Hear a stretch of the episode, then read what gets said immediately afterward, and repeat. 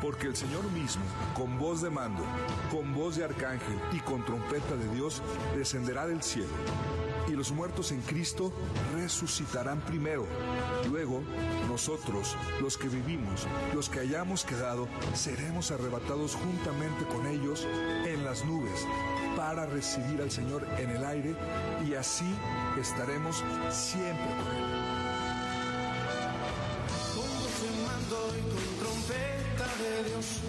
Es así como inicia el programa Voz de Arcángel, bajo la conducción del pastor Sergio Torres y presentado a usted por la Iglesia de Cristo Voz de Arcángel, Trompeta de Dios. Comenzamos. Bueno, muy buenos días, buenos días.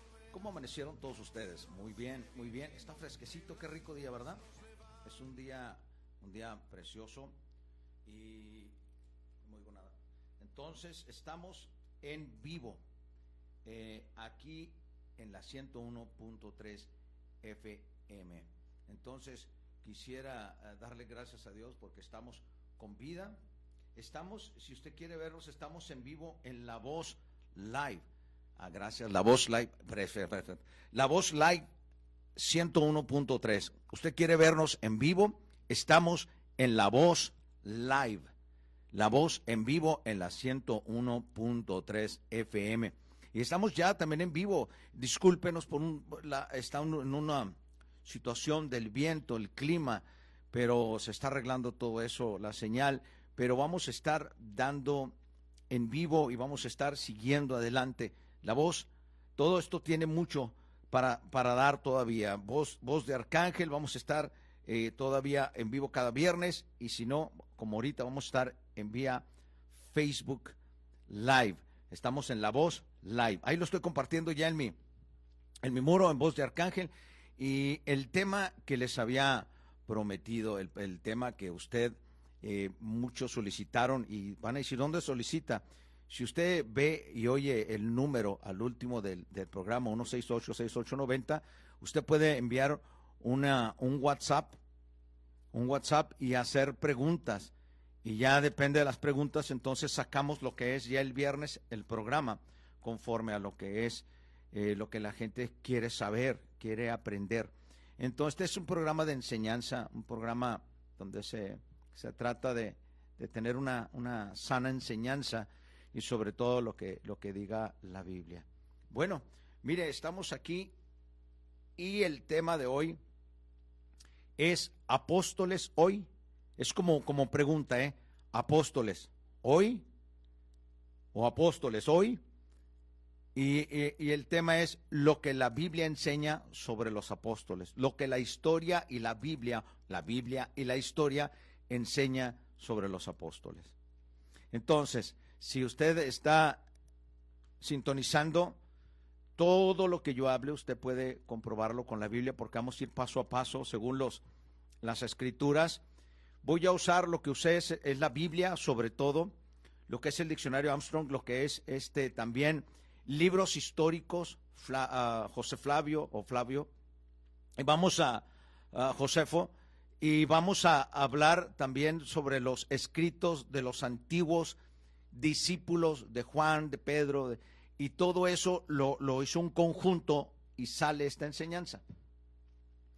Entonces, en Efesios capítulo 6, versículo 11, Pablo dice, vestíos, vestíos de toda la armadura, ay perfecto, vestíos de toda la armadura de Dios, para que podáis estar firme contra las acechanzas del diablo. Empiezo con esto de Efesios 6, capítulo 11, para darle una referencia de cómo malinterpretamos en, en, en, diversas ocasiones lo que es la Biblia. Pablo dice, vestidos de toda la armadura de Dios para que podáis estar firme contra las hechanzas del diablo. ¿Cuál es nuestra armadura? Consiste del cinturón de la verdad, no meramente conocer la verdad, sino estar comprometido con la verdad. La coraza de justicia, el calzado del Evangelio de la paz, es la confianza que tenemos paz con Dios, tenemos con él el conocimiento del Hijo de Dios. Ahora, el escudo de la fe y el yelmo de salvación es la confianza en nuestra seguridad en Cristo. Y la espada del Espíritu, usted lo sabe, es la palabra de Dios. Ahora, ninguna de estas partes de la armadura apunta a alguna técnica secreta Más bien hablan de un entendimiento claro y un compromiso sólido con la verdad bíblica y la santidad. Muchas veces se usa ciertos términos bíblicos para empezar una guerra espiritual. Yo no entiendo cómo empezar una guerra espiritual con alguien que está vencido. La única forma que podemos vencer al enemigo es obedeciendo la palabra, sujetándonos a la palabra y, el mismo Cristo manifestándose, él ya demuestra que lo venció. Nosotros nos sujetamos al vencedor. Esta es la entrada, esta es la introducción para el tema de hoy. Lo que es apóstoles hoy. ¿Qué es lo que dice la Biblia? ¿Qué es lo que dice la historia? Históricamente, tras la muerte del último apóstol, que es Juan, la iglesia de Cristo cesó de utilizar el nombre de apóstoles y profetas para describir oficios en la iglesia. Tras 1900 años de ausencia, en las últimas dos décadas se ha vuelto cada vez más popular hablar de apóstoles y profetas como ministerios presentes en la iglesia actual.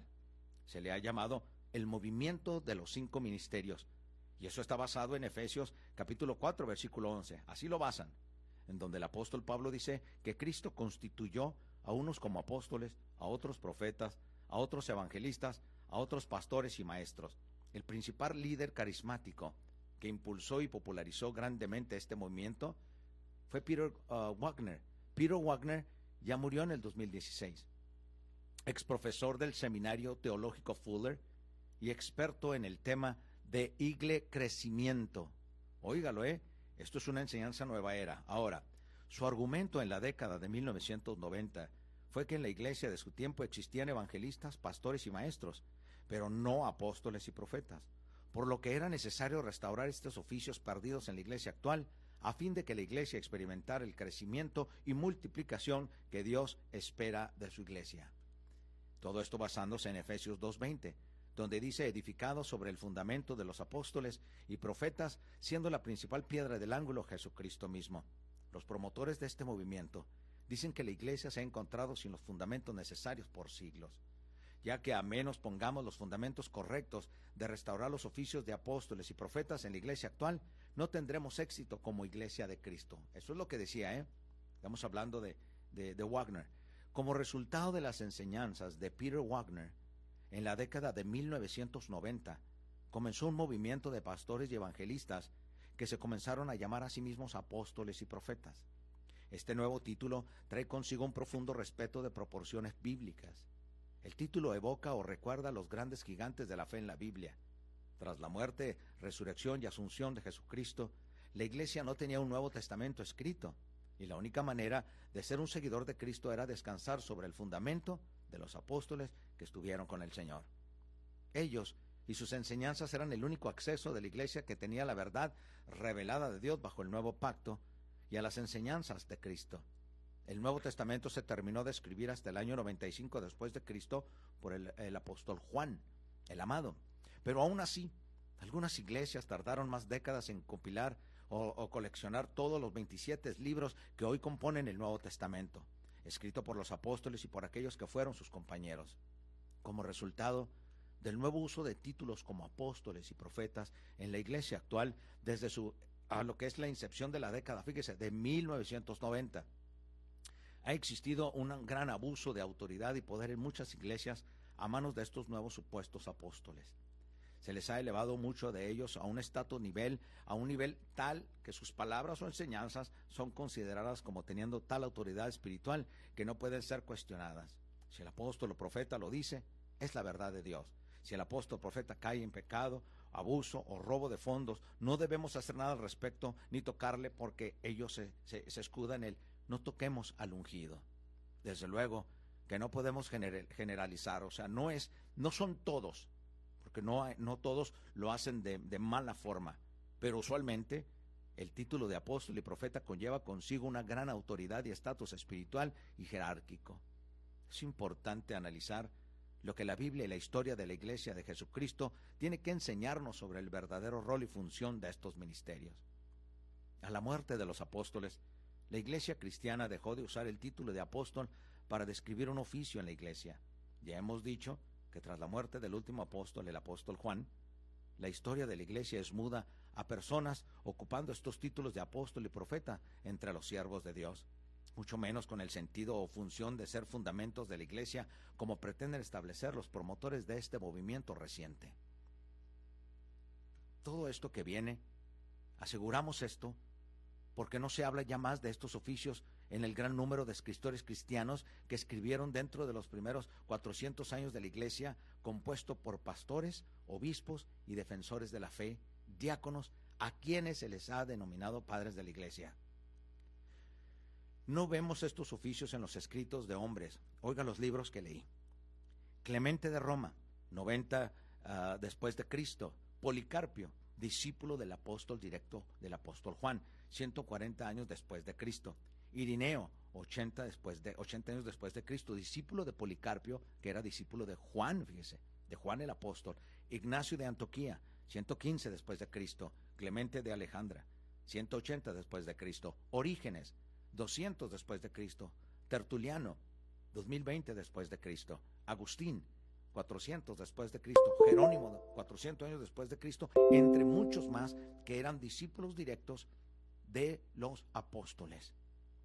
Además de ellos, existen muchos escritores y teólogos medievales que escribieron entre el siglo XV hasta el XIII después de Cristo. Entonces, todo esto desde, desde el siglo V, XIII, XV después de Cristo y numerosos escritores, pastores y teólogos de la Reforma, óigalo también como Martín Lutero, Ulrico Zwinglio, Juan Calvino y hombres de Dios que escribieron desde la Reforma hasta nuestros días como John Bunyan, Matthew Henry, Jonathan Edwards, John Wesley, D.L. Moody y, Charles Spurgeon, o Charles Spurgeon, entre muchos otros. Muchos de ellos dan testimonio en particular a que el oficio de apóstol como fundamento de la Iglesia de Cristo es reservado exclusivamente a los doce que estuvieron con Jesús. Hablan de los apóstoles y profetas como algo del pasado. Fíjese todos los escritores ellos y los mismos que estuvieron discípulos de los apóstoles. Ahora vamos a ver algunos ejemplos de lo que escribieron sobre este tema del oficio de apóstol y profeta, aquellos que nos precedieron y nos transmitieron la fe. Vamos a hablar de los discípulos después de Juan el apóstol y los que van siguiendo qué escribieron. En el año 105 después de Cristo dice, estudien por lo tanto para ser establecidos en las doctrinas del Señor y de los apóstoles. Ignacio de Antoquía. Y aquí dice eh, lo que es papias en el año 120 después de Cristo. Dice, si alguien venía que había escuchado a los ancianos, yo les preguntaba específicamente acerca de lo que habían dicho sobre lo que dijo Andrés, o Pedro, Felipe, Tomás, Santiago, Juan, Mateo, o cualquier otro de los discípulos del Señor. Papias en el año 120 después de Cristo. Ahora, note, para este año los líderes de la iglesia buscaban saber lo que dijeron los doce apóstoles del Señor. No buscaban a otros supuestos apóstoles vivos entre ellos. Ahora, Vamos a leer esto también. Dice, de hecho, Él espera que confiemos en Él, así como lo hacemos con los profetas y apóstoles, quienes tenían autoridad. Esto lo dijo Orígenes en el año 245 después de Cristo. Ahora, si usted nota el énfasis en el pasado, ellos, los apóstoles, tenían autoridad. Ya no había otros apóstoles tras la muerte de Juan, el último apóstol. Vamos a leer esto. Dice, por lo tanto, abandonemos las acciones vanas de muchos y falsas enseñanzas y volvamos a la palabra que nos ha sido entregada desde el principio, siendo sobrios en la oración. Esta es la epístola de Policarpio a los filipenses. Policarpio era, fíjese, fíjese, discípulo directo de Juan el apóstol. Ahora esto es en el año 140 después de Cristo. Y dice Policarpio, porque ni yo, ni hombre alguno, puede seguir la sabiduría del bienaventurado y glorioso Pablo, el cual cuando estuvo entre vosotros enseñó cara a cara a los hombres de aquel día la palabra de verdad con cuidado y certeza, y cuando estuvo ausente os escribió una carta en la cual, si la escudriñáis con diligencia, podréis ser edificados en la fe que se os ha dado. Epístola de Policarpio a los Filipenses capítulo 3 versículo 2.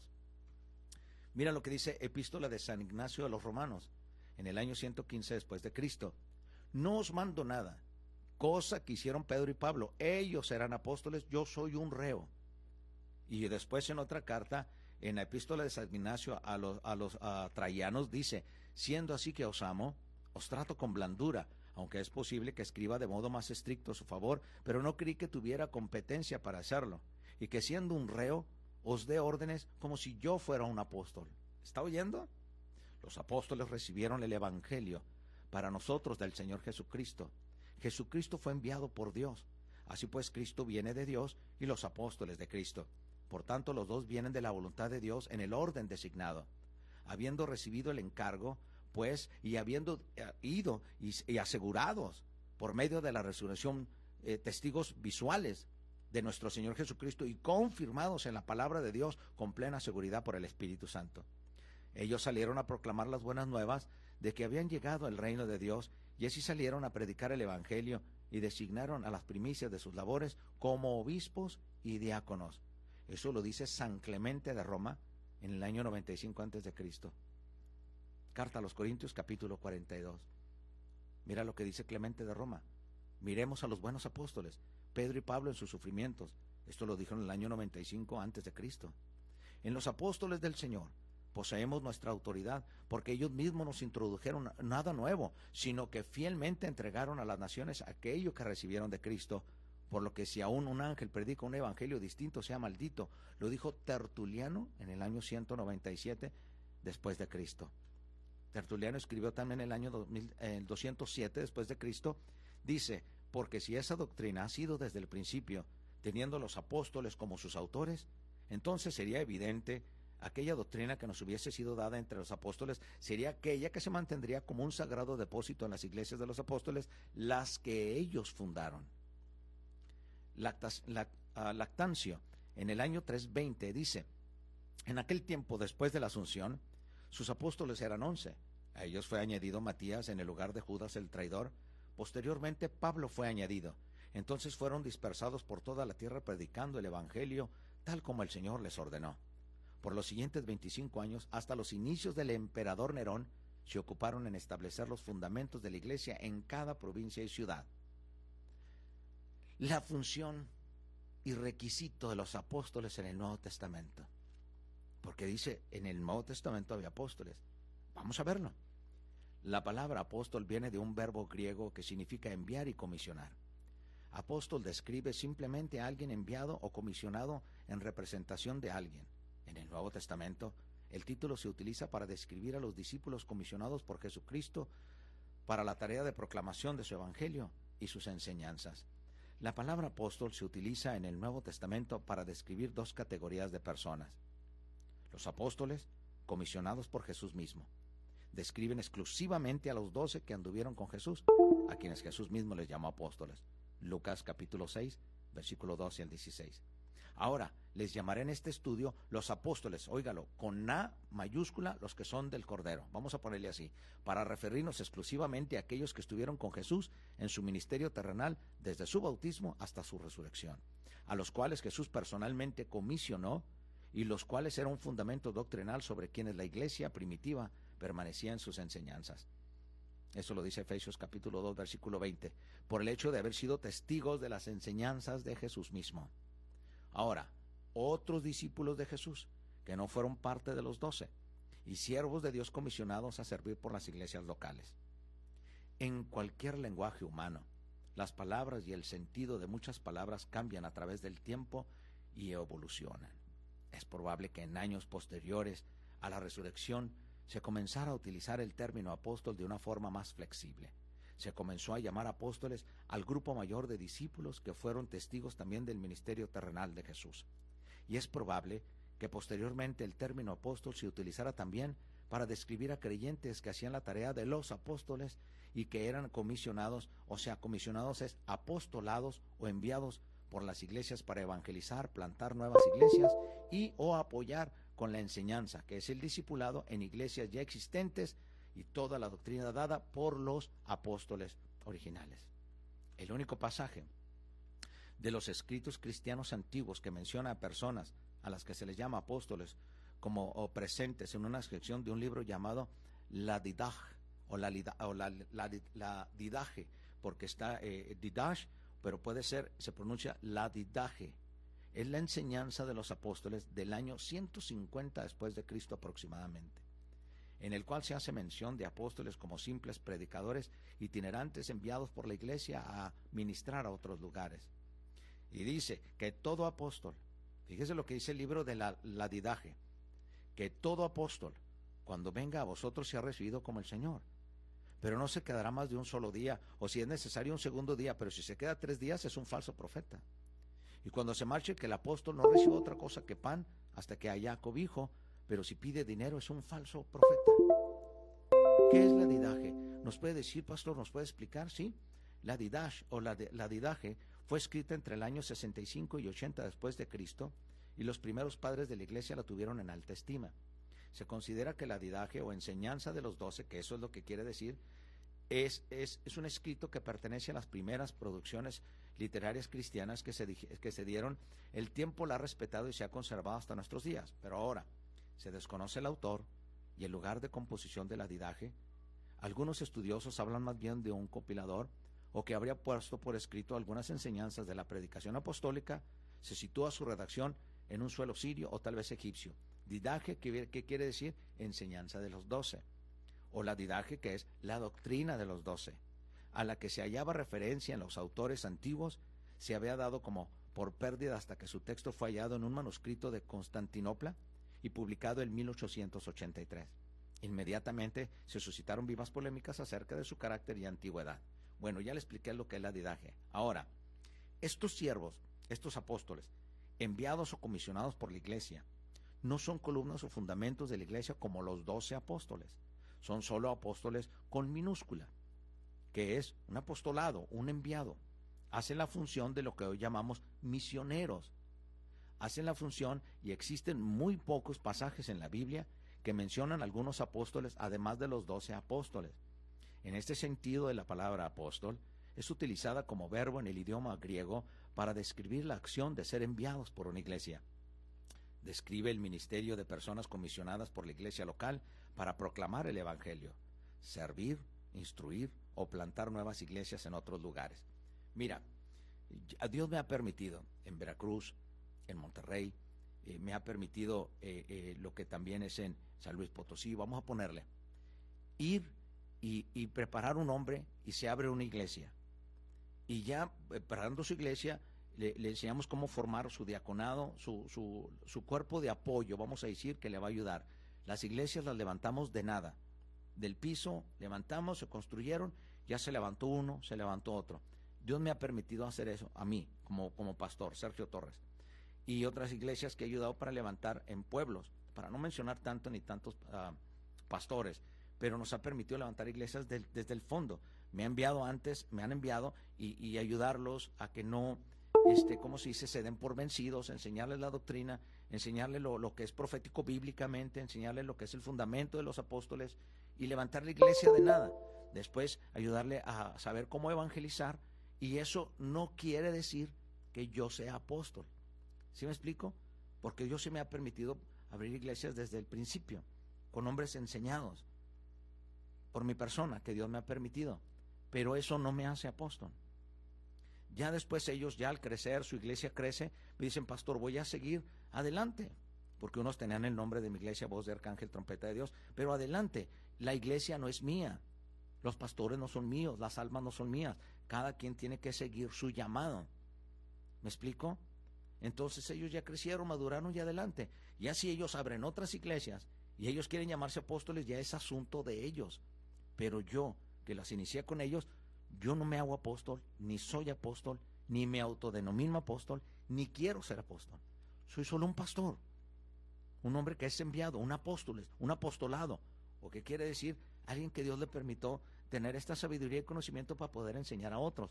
Entonces Dios me puso como formador y sí lo hago con todo gusto, pero eso no me hace apóstol ni me he llamado apóstol. Han querido eh, antes eh, el apóstol Sergio, no, no, no, no, no, no hagan eso. Yo soy el pastor Sergio o el hermano Sergio. O simplemente nadie. Alguien que, un miserable que escogió Dios para quitarle lo miserable y enseñar la palabra de Dios. Porque en realidad no merezco nada. No merezco nada. Ya Él me dio la salvación. Un pasaje instrumental en mostrar esta diferencia entre los doce apóstoles nombrados por Cristo mismo y otros apóstoles es Primera de Corintios capítulo 15 versículo del 5 al 10. Pablo dice que Jesús en su resurrección apareció a Pedro y después a los doce.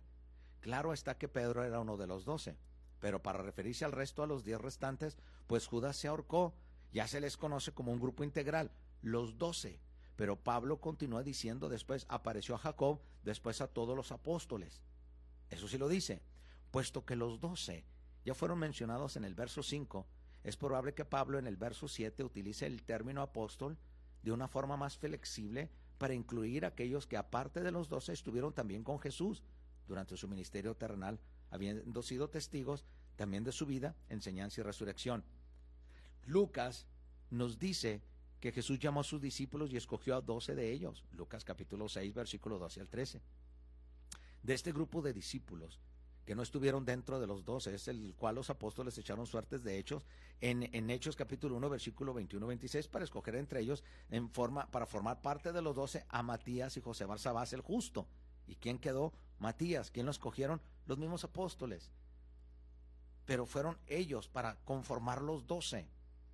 Recuerde que Jesús en una ocasión envió en Lucas capítulo 10, versículo 1, a 70 de sus discípulos de dos en dos a predicar y que tras la resurrección había en Jerusalén 120 discípulos reunidos, lo dice Hechos capítulo 1, versículo 15. Es probable que en años posteriores la gente por inferencia comenzó a llamarles también apóstoles, pero con A minúscula, para describir a aquellos de estos que hacían la labor de evangelización y plantación de iglesias. Recuerde que en el lenguaje griego apóstol significa sencillamente alguien comisionado, apostolado o enviado. Pero esto no implica que en sus mentes ellos no marcaron una clara diferencia entre los otros discípulos que Jesús tuvo y los doce que el Señor mismo nombró, apóstoles. ¿Me explico? Ninguno de ellos en la Biblia se menciona después de los apóstoles. Solamente eran gente que mencionó la Biblia por estar cerca de los apóstoles que fueron también en su apostolado enviados. Los doce apóstoles tenían un título y autoridad exclusiva. La palabra apóstol se utiliza en la Biblia principalmente para describir exclusivamente a los doce que estuvieron con Jesús. ¿Cómo es esto? Vamos a ver. Los doce fueron escogidos y comisionados por Jesús mismo. Lo dice Lucas capítulo 6, versículo 12-13. Dice, en aquellos días, él fue al monte a orar y pasó la noche orando y cuando era de día llamó a sus discípulos y escogió a doce de ellos. Se fija, eran muchos discípulos pero escogió a los doce para llamarlos apóstoles.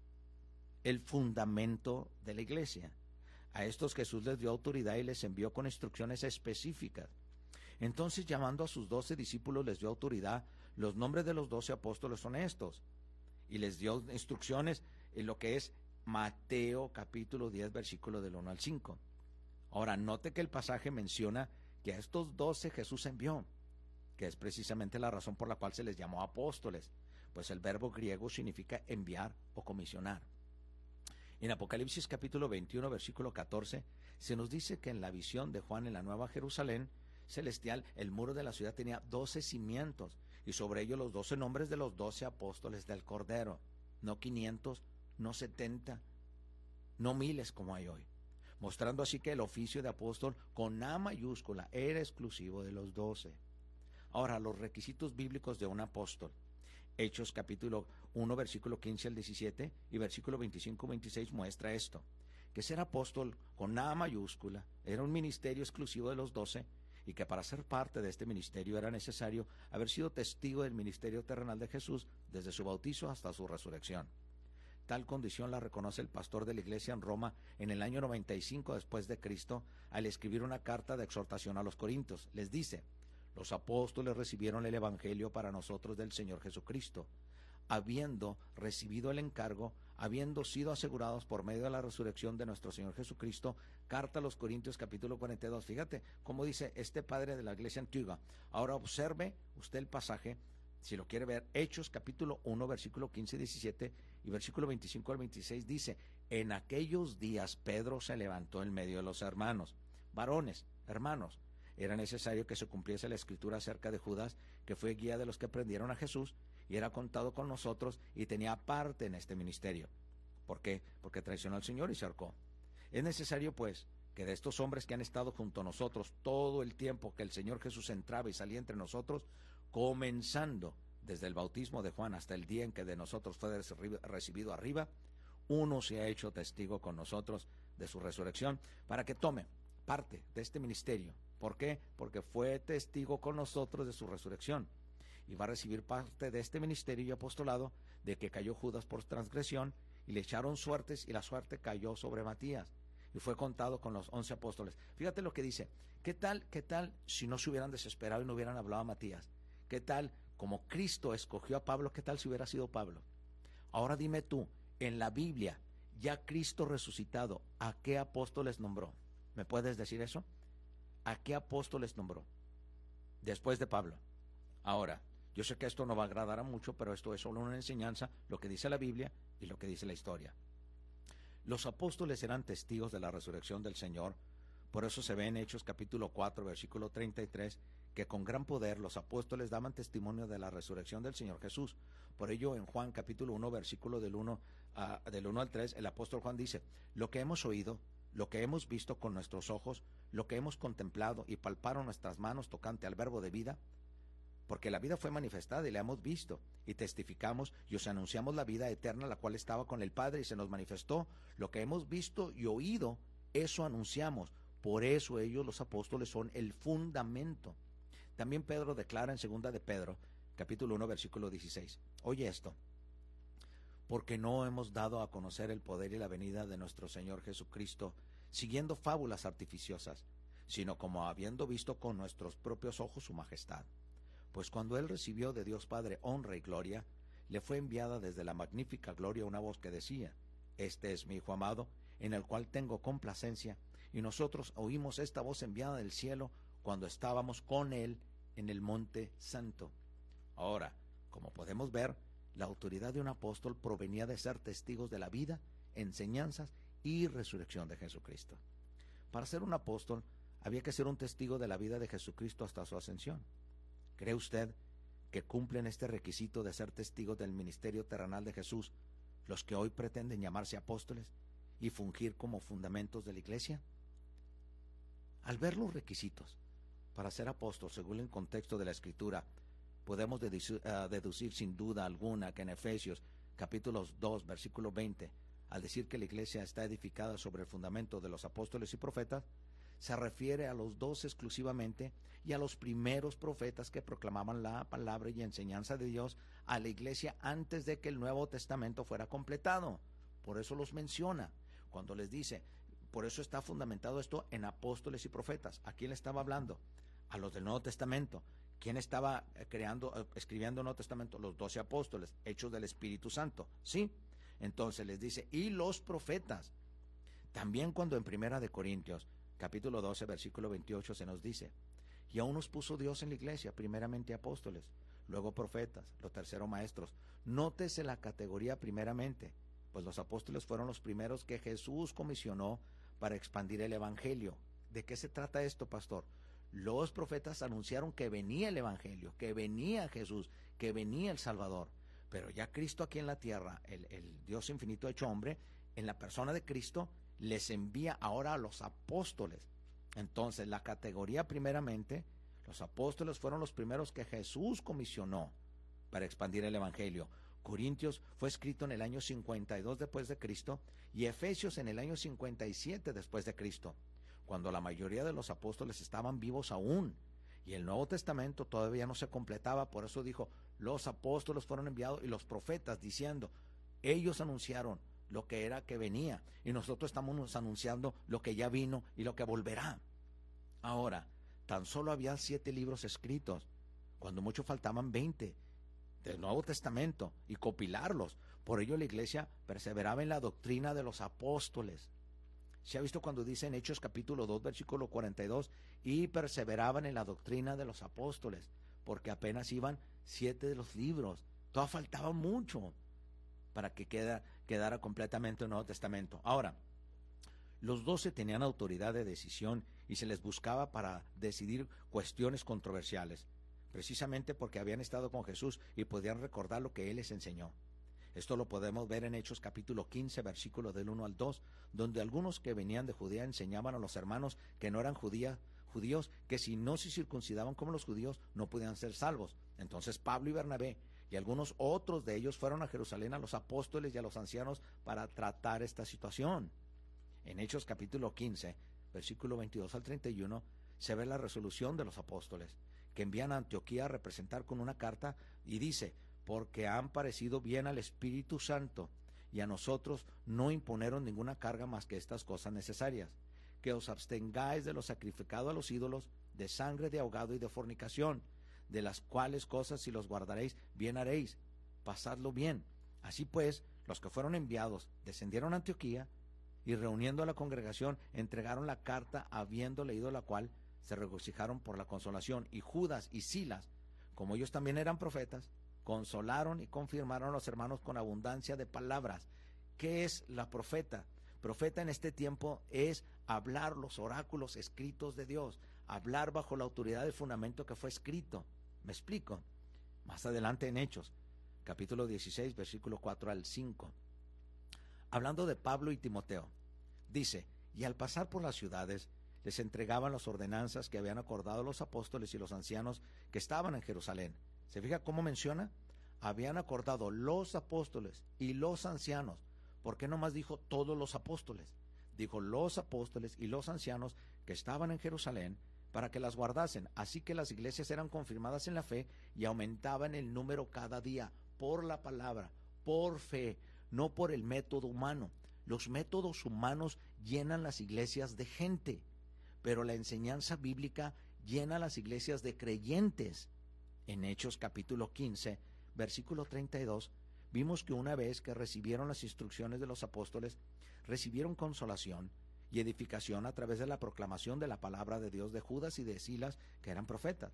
Este es precisamente el contexto de Efesios capítulo 2 versículo 20, edificado sobre el fundamento de los apóstoles y profetas. Las iglesias eran edificadas y crecían y maduraban en la fe con el fundamento de las enseñanzas de los que fueron testigos de la vida y enseñanzas del Señor en vida. Ahora sí me, me explico. Todos los que están, mire, ahorita yo estoy predicando una enseñanza. ¿Sí me explico? Pero a la parte estoy hablando de alguien que no he visto a Jesús, ¿verdad que no lo he visto? Pero eso me hace en parte predicando y profetizando.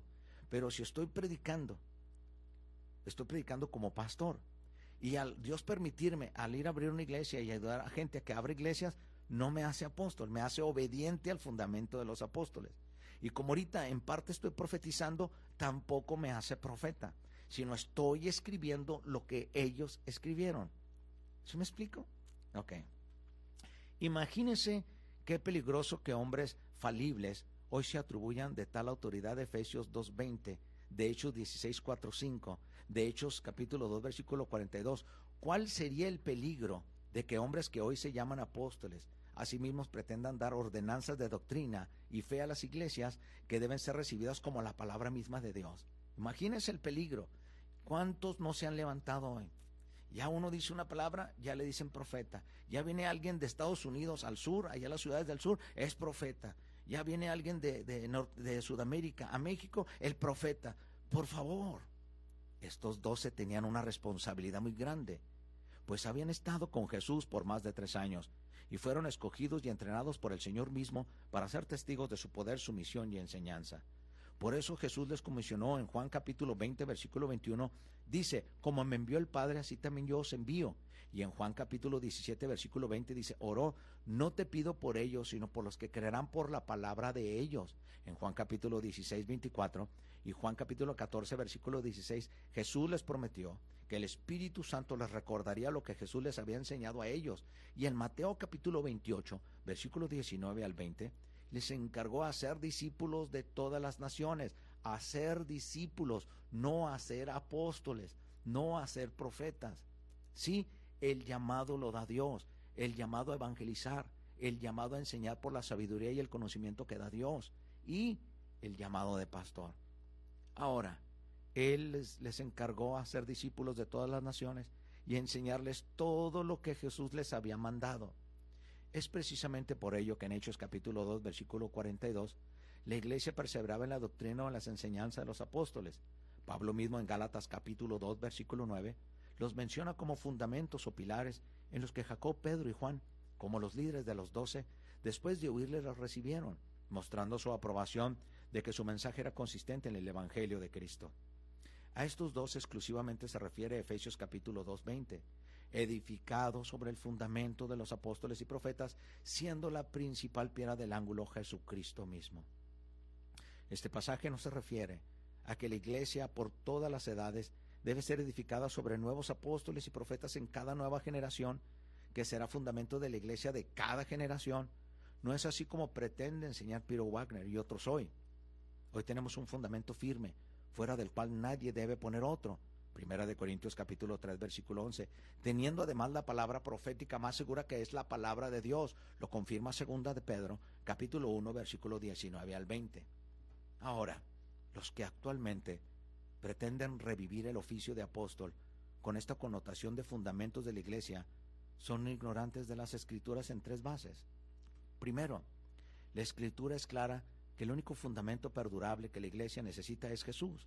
Primera de Corintios, capítulo 3, versículo 11. Dos, Pablo se refirió únicamente a los doce apóstoles como aquellos que pusieron el fundamento. Esto era para ser transmisores de las enseñanzas de Jesús, no por ellos en sí mismos, por eso menciona, siendo la principal piedra del ángulo Jesucristo mismo. Pablo no se refiere a un oficio perdurable que ciertas personas ocuparan y sobre el cual la iglesia será edificada a través de los siglos. Solo hay un fundamento, solo hay una base. Ahora, número tres, las condiciones de esos doce apóstoles como fundamento eran en ausencia de un Nuevo Testamento. Todavía no estaba completo, que registra precisamente las enseñanzas de esos doce. Los doce apóstoles siguen siendo hoy hasta, o hasta hoy el fundamento sobre el cual somos edificados nosotros a través del Nuevo Testamento que nos dejaron inspirados por Dios. Realmente, el único fundamento que la iglesia necesita es Jesús. Pablo lo dice, nadie puede poner otro fundamento que el que está puesto, el cual es Jesucristo. Primera de Corintios, capítulo 3, versículo 11. La razón por la cual Pablo escribe a los creyentes de Éfeso que son edificados sobre el fundamento de los apóstoles es porque los apóstoles estaban vivos en ese tiempo y el Nuevo Testamento no estaba completado. No existía Biblia que leer o dónde revisar, qué creer o cómo vivir en Cristo. Pero ahorita ya la tenemos, ya la tenemos escrita. Ya el Espíritu Santo habló, ya el Espíritu Santo ya acabó lo que es escrito. Pero ahora el Espíritu Santo se manifiesta por medio de la fe. Lo único que puede mover la mano de Dios es la fe en el Hijo de Dios. Nadie puede llegar al Padre sino es por medio de Jesús. Y no se sujeta nada en este mundo, y no ha sido dado otro nombre bajo este cielo en que podamos ser salvos, sino en Jesús. Por eso Pedro en su segunda carta les exhorta, amados, esta es la segunda carta que os escribo, y en ambas despierto con exhortación vuestro limpio entendimiento, para que tengas memoria de las palabras que antes han sido dichas por los santos profetas, y del mandamiento del Señor y Salvador dado por vuestros apóstoles Segunda de Pedro capítulo 3 versículo del 1 al 2. Segunda de Pedro y Judas, entre las últimas cartas del Nuevo Testamento en escribirse, exhortan a los lectores contra las falsas doctrinas y les piden a los creyentes que recuerden las enseñanzas de los apóstoles. ¿Dónde? Segunda de Pedro capítulo 1 versículo 12 al 15, Segunda de Pedro 2.1, Segunda de Pedro 3 eh, eh, capítulo 3 versículo del 1 al 2, eh, los capítulos 14 y 16, Judas 3, 4 y 17, Judas capítulo 1, versículo 17, dice muy claro, pero vosotros amados, tenéis la memoria de las palabras que antes fueron dichas por los apóstoles de nuestro Señor Jesucristo. Si nota el énfasis, antes, las palabras que antes fueron dichas por los apóstoles de nuestro Señor Jesucristo. Ahora, Judas nos, dijeron, fíjate, escuchen a los apóstoles de sus congregaciones, Judas ni Pedro dijo eso. Pedro y Judas no dijeron eso. Escuchen a los apóstoles de sus congregaciones hoy en día, sino que exhortaron a los creyentes a recordar lo que los apóstoles habían dicho como algo del pasado, mostrando así que el oficio de apóstol era temporal en ellos. Ahora, ya está escrito, ya está escrito. Es por esto mismo que no encontramos apóstoles en toda la historia de la iglesia por 19 siglos hasta que falsos apóstoles se autonombraron apóstoles, entre ellos en el mundo latinoamericano, y uno de los primeros en dar esta enseñanza fue un doctor llamado Ríos Paredes, para no decirte tanto, fundador en Guatemala, Otoniel Ríos, vamos a ponerle así, fundador en Guatemala de Ministerios Elima Internacional y en Estados Unidos hasta que Peter Wagner y otros se les ocurrió instituirlos otra vez en la década, de los noventas, después de 1900 años de no existir. Los apóstoles eran fundamento, pues ellos eran transmisores del mensaje que oyeron de Jesús mismo. Por eso Jesús los comisionó comisionó es apostoló a ser testigos. Hechos capítulo 1, versículo 8, y a enseñar a la gente todo lo que les había mandado. Mateo 28, 19, 20. Hoy la iglesia ya tiene la palabra profética más segura que nos alumbra hasta que Cristo vuelva, llamada Biblia. Biblia es la palabra en griego para biblos. Biblos quiere decir conjunto de libros y se forma lo que es el Antiguo y el Nuevo Testamento. Segunda de Pedro capítulo 1, versículo 19 al 21, que es la palabra de Dios ya completa y suficiente, escrita precisamente por el testimonio de estos apóstoles que estuvieron con Jesús, inspirado por el Espíritu Santo. El Nuevo Testamento está compuesto de libros escritos por Mateo, Evangelio según Mateo, Juan, Evangelio según San Juan, las primeras, segunda, tercera cartas de Juan y Apocalipsis, Pedro, primera y segunda cartas de Pedro, según la tradición en su testimonio, se, se basó en el Evangelio según San Marcos, el libro de Santiago, Judas, hermanos del Señor. Fíjese, Santiago y Judas, hermanos del Señor, hijos de María y José. Aún Lucas, que escribe el Evangelio según San Lucas, y Hechos, dice que escribió todo después de haber investigado con diligencia todas las cosas desde su origen y fue discípulo de Pablo. ¿Verdad que Lucas no dijo el apóstol Lucas? Estando con ellos, ¿por qué no se llamó el apóstol Lucas? Sino que Lucas, cuando escribe lo que es el Evangelio San Lucas y Hechos, dice que escribió después de haber investigado con diligencia todas las cosas desde su origen, tal como lo enseñaron los que desde el principio lo vieron con sus ojos y fueron ministros de la palabra. Lo dice claramente Lucas capítulo 1 versículo 2 y 3. Este es el contexto histórico bajo el cual Pablo describió a los apóstoles como fundamentos fundamentos que no son necesarios hoy, pues el Nuevo Testamento ya fue completado. Este oficio apostólico fue entonces único y temporal, de manera que aplicar Efesios capítulo 2, versículo 20 a supuestos apóstoles actuales es sacar la palabra de Dios de su contexto real. Ahora, pastor, usted me está diciendo que el libro de los hechos fue completado y muchos dicen que el libro de los hechos son en realidad los, los hechos del Espíritu Santo. Sí, óigalo, eso está escrito por el Espíritu. Ahora el Espíritu trabaja llevando a la gente a los pies de Cristo y en el nombre de Jesús, porque el Espíritu Santo ahora les da conocimiento de pecado, les da conocimiento y remordimiento. El Espíritu les recuerda a la humanidad que son pecadores y el Espíritu les recuerda que hay un Salvador. El trabajo del Espíritu Santo en la obra de Él es llevarte a los pies de Jesús, transformarte. ¿Me explico? y de ahí vas a, Dios. ¿Existe? Claro que existe. Es una persona el Espíritu Santo. Los que defienden los cinco ministerios citan Efesios capítulo 4, versículo 11 al 16 y dicen muy claro, pero aquí dice la palabra, y él mismo constituyó unos apóstoles, a otros profetas, a otros evangelistas, a otros pastores y maestros, a fin de perfeccionar a los santos para la obra del ministerio, para la edificación del cuerpo de Cristo, hasta que todos lleguemos a la unidad de la fe y del conocimiento del Hijo de Dios, a un varón perfecto a la medida de la estatura de la plenitud de Cristo, para que yo no seamos niños fluctuantes, llevados por doquiera por todo viento de doctrina. Ahora, en esta cita, ellos afirman y muestran que los oficios de apóstol y profeta no son temporales, pues el pasaje dice, hasta que todos lleguemos a la unidad de la fe y del conocimiento del Hijo de Dios, a un varón perfecto.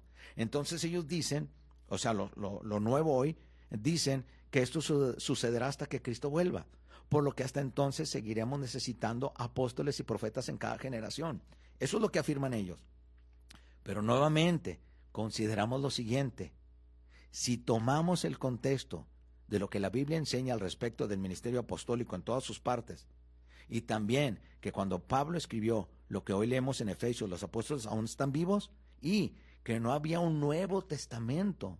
Entonces nos damos cuenta que este pasaje no necesariamente implica que debe haber apóstoles en la iglesia por todas las edades hasta hoy día.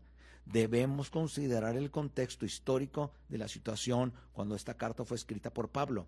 ¿Por qué Policarpio? ¿Eh? ¿Por qué todos los, padres de la iglesia antigua, por qué no se llamaron apóstoles?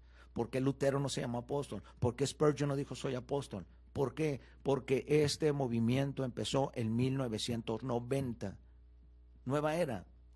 Todo lo que el pasaje de Efesios capítulo 4, versículo del 11 al 16 enseña es de que de Jesús al resucitar dio dones a los hombres y estableció en sus iglesias apóstoles, a otros profetas, a otros evangelistas, a otros pastores y maestros, y de que Dios desea que los creyentes sean equipados para llegar a reflejar a Cristo en su manera de vivir. Nada dice este pasaje de la duración o funcionamiento del ministerio de los apóstoles en particular. Si esto es así, y si el, el ministerio apostólico como fundamento de la iglesia era exclusivo de los doce que nos legaron la enseñanza de Jesús en el Nuevo Testamento, ¿qué hacemos con otros pasajes que enseñan acerca de otros apóstoles que existieron fuera del grupo de los doce? Ahí va. Con estos minutos que quedan. Primera de Corintios, capítulo 15, versículo del 5 al 10. Es un buen ejemplo que dice que el Señor Jesús en su resurrección apareció a Cefas y después a los doce. Después apareció a más de 500 hermanos a la vez, de los cuales muchos viven aún y otros ya duermen. Después apareció a Jacob, después a todos los apóstoles y al último como de todos, como un abortivo me apareció a mí, dijo Pablo, porque yo soy el más pequeño de los apóstoles, que no soy digno de ser llamado apóstol porque perseguí a la iglesia de Dios, pero por la gracia de Dios soy lo que soy. ¿Ve? Es interesante que se mencione que Jesús apareció a los doce y después a todos los otros apóstoles. Es muy probable que aquí presenciamos una evolución del idioma, de todos los idiomas, cómo evolucionan, y las palabras muchas veces cambian su significado original con el uso y al pasar los años. Hechos es escrito alrededor de 30 años después de la resurrección. Es probable que siendo el título de apóstol usado exclusivamente para describir a los doce que Jesús nombró en su ministerio terrenal, con el paso del tiempo y del crecimiento de la iglesia, aquellos también fueron discípulos de Jesús, como los setenta que mandó a predicar, entonces también les dijeron apóstoles. Comenzaron a ser llamados apóstoles por los creyentes, por el simple hecho de que eran testigos reales del ministerio de Jesús, habiendo visto su ministerio terrenal, habiendo escuchado sus enseñanzas y habiendo sido testigos de su reacción, como lo menciona Primera de Corintios capítulo 15, versículo 7, donde después de haber aparecido a los doce, apareció a Jacobo y después a todos los apóstoles. ¿Lo ve? Aunque estos no se mencionan como columnas, pilares o fundamentos en el sentido en el que se habla de los doce, veamos los pasajes bíblicos que mencionan estos. Ahora, estos pasajes que hacen mención de otros apóstoles, además de los doce. Ok, el primer gran ejemplo de alguien llamado apóstol que no estuvo dentro del grupo de los doce es el apóstol Pablo. Ya vimos que uno de los requisitos para ser apóstol se cita que deberían haber visto Cristo vivo. Y Cristo sí lo vio, y Pablo sí lo vio vivo, al Señor resucitado. Y él fue el que lo llamó el mismo Jesús. Es importante notar que Pablo mismo se considera indigno de ser llamado apóstol y reconocía que era un abortivo nacido fuera de tiempo. Fíjate lo que dice Pablo del mismo. Y al último de todos, no merezco ser apóstol. Como un abortivo me apareció a mí porque soy el más pequeño, no soy digno de ser llamado, de ser llamado apóstol porque perseguí a la iglesia. Y ahora es lo que se pelea más por el título. Ahora, Pablo fue en la época del Señor, conoció a los apóstoles, hizo labor de apóstol y vio al Señor Jesús mismo resucitado. Entonces, si, si, de, si todo esto, fíjese, vio al Señor Jesús mismo resucitado y se consideraba así, ¿con qué facilidad? Fíjese, si Pablo con dificultad se decía apóstol, él decía, no soy digno, ¿verdad? Entonces, ¿con qué facilidad después de 19 siglos después? Después algunos pretenden llamarse apóstoles. Dígame usted si en la historia, después de Policarpio, apóstol, digo, este discípulo directo del apóstol Juan, dígame usted, después de Policarpio, en toda la historia de todos los padres de, de primitiva, de la iglesia primitiva, o los antiguos predicadores, Dígame si alguien puede decirme en qué parte de la historia alguno se llamó apóstol. Pues así ese silencio quedó porque ninguno, hasta 1990 de la era actual. ¿Cómo la ve? Entonces, si todo esto era así, entonces, ¿cómo le vamos a hacer? Pero pastor le dijo a Bernabé apóstol. Oye, vamos pues, Hechos capítulo 9, versículo 26 al 27. Cuando llegó a Jerusalén trataban de juntarse con los discípulos, pero todos les tenían miedo, no creyendo que fuese discípulo. Entonces Bernabé, tomándolo, lo trajo a los apóstoles y les contó cómo Saulo había visto en el camino al Señor. Fíjate, no dijo el apóstol Bernabé trajo a Saulo, sino dijo, entonces Bernabé tomándolo lo trajo a los apóstoles y los contó cómo Saulo había visto en el camino al Señor, el cual le había hablado en Damasco, y, y le dijo valerosamente en el nombre de Jesús, lo llamó a servir. Pero Pablo tuvo que aprender. Pablo tuvo tres años todavía en el desierto. Y después estuvo 14 años enseñando. No crea que llegó y dijo, yo soy apóstol, ya, dame mi título. No, todo duró 17 años todavía comprendiendo, siendo enseñado, compilando cómo fue esto. Y después fue el que escribió más libros. ¿Cómo es esto? ¿Cómo es esto? Entonces, ¿cómo son las cosas? ¿Cómo, ¿Cómo seguiremos con todo esto? Porque no hay suficiente tiempo para explicar todo esto. Este mensaje lo voy a dar enteramente el domingo en la iglesia. Está usted invitado. ¿No tiene dónde congregarse? Le invito a todo lo que... Eh, vamos a ver la historia de Andróqueno y Junias. Vamos a ver a Epafrodito. Vamos a ver a todos los falsos apóstoles. Porque lo dijo finalmente la última alusión del Nuevo Testamento a otros apóstoles fuera de los doce, a la alusión de falsos apóstoles. Y con esto vamos a ir cerrando. Segunda de Corintios capítulo 11 versículo 13 al 15. Porque estos son falsos apóstoles, obreros fraudulentos, que se disfrazan como apóstoles de Cristo. Y no es maravilla, porque el mismo Satanás se disfraza como ángel de luz. Así que no es extraño si también sus ministros se disfrazan como ministros de justicia cuyo fin será conforme a sus obras. Ahora en Apocalipsis 2.2 lo vuelve a mencionar en el fin de los tiempos. Yo conozco tus obras y tu arduo trabajo y paciencia, y que no puedes soportar a los malos y has probado a los que se dicen ser apóstoles y no lo son, y los has hallado mentiroso. Algunas actitudes de los verdaderos apóstoles que pueden aprender mucho los que hoy se llaman apóstoles es una vida sin riqueza y también el poder de Dios evidente en sus vidas. Pedro dijo, no tengo oro ni plata, pero lo que tengo te doy y en el nombre de Jesús de Nazaret recíbelo. No tienen humildad y ausencia. De, mira, si la gente fuera más humilde y no tuviera tanto autoritarismo, que no fueran como dictadores o fingiendo tener un poder falso, entonces en el nombre de Jesucristo, como les dije, esta enseñanza la vamos a terminar entera para ver todo lo que es hoy y cómo está presente. Ya les hablé lo que dice la Biblia y les hablé lo que dice históricamente. Entonces, sea Dios revelándoles en su corazón, yo hablé lo que dice la historia, yo hablé lo que dice la Biblia. Mi opinión no cuenta. Entonces, lo que sea en el nombre de Jesús y el que apele a jerarquía se presta al abuso de autoridad.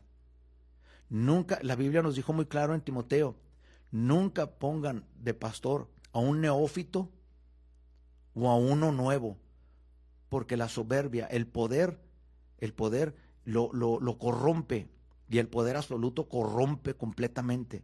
Si ponen siempre a alguien y lo llaman pastor y él ya dice que es pastor, pero no tiene la autoridad en Cristo, se va a volver autoritativo en vez de tener la autoridad de Cristo. Se va a volver dictador en vez de tener a Cristo. ¿Sí me explico? Y acuérdense que el poder corrompe. ¿Cuántos hombres se están corrompiendo por el poder, por la fama? Bueno, los dejamos en esto para que sigan pensando. Dios los bendiga. Nos vemos el siguiente viernes de 10 a 11 de la mañana. Bendiciones. Gracias por su sintonía al programa Voz de Arcángel con el pastor Sergio Torres. Este espacio es patrocinado por la Iglesia de Cristo Voz de Arcángel, Trompeta de Dios, de calle Zacatecas 7049, esquina con Chihuahua, Colonia Ampliación Aeropuerto. Sus servicios son los miércoles 7 de la tarde y domingo servicio general 11 de la mañana. Para información llame al 656 168 6890.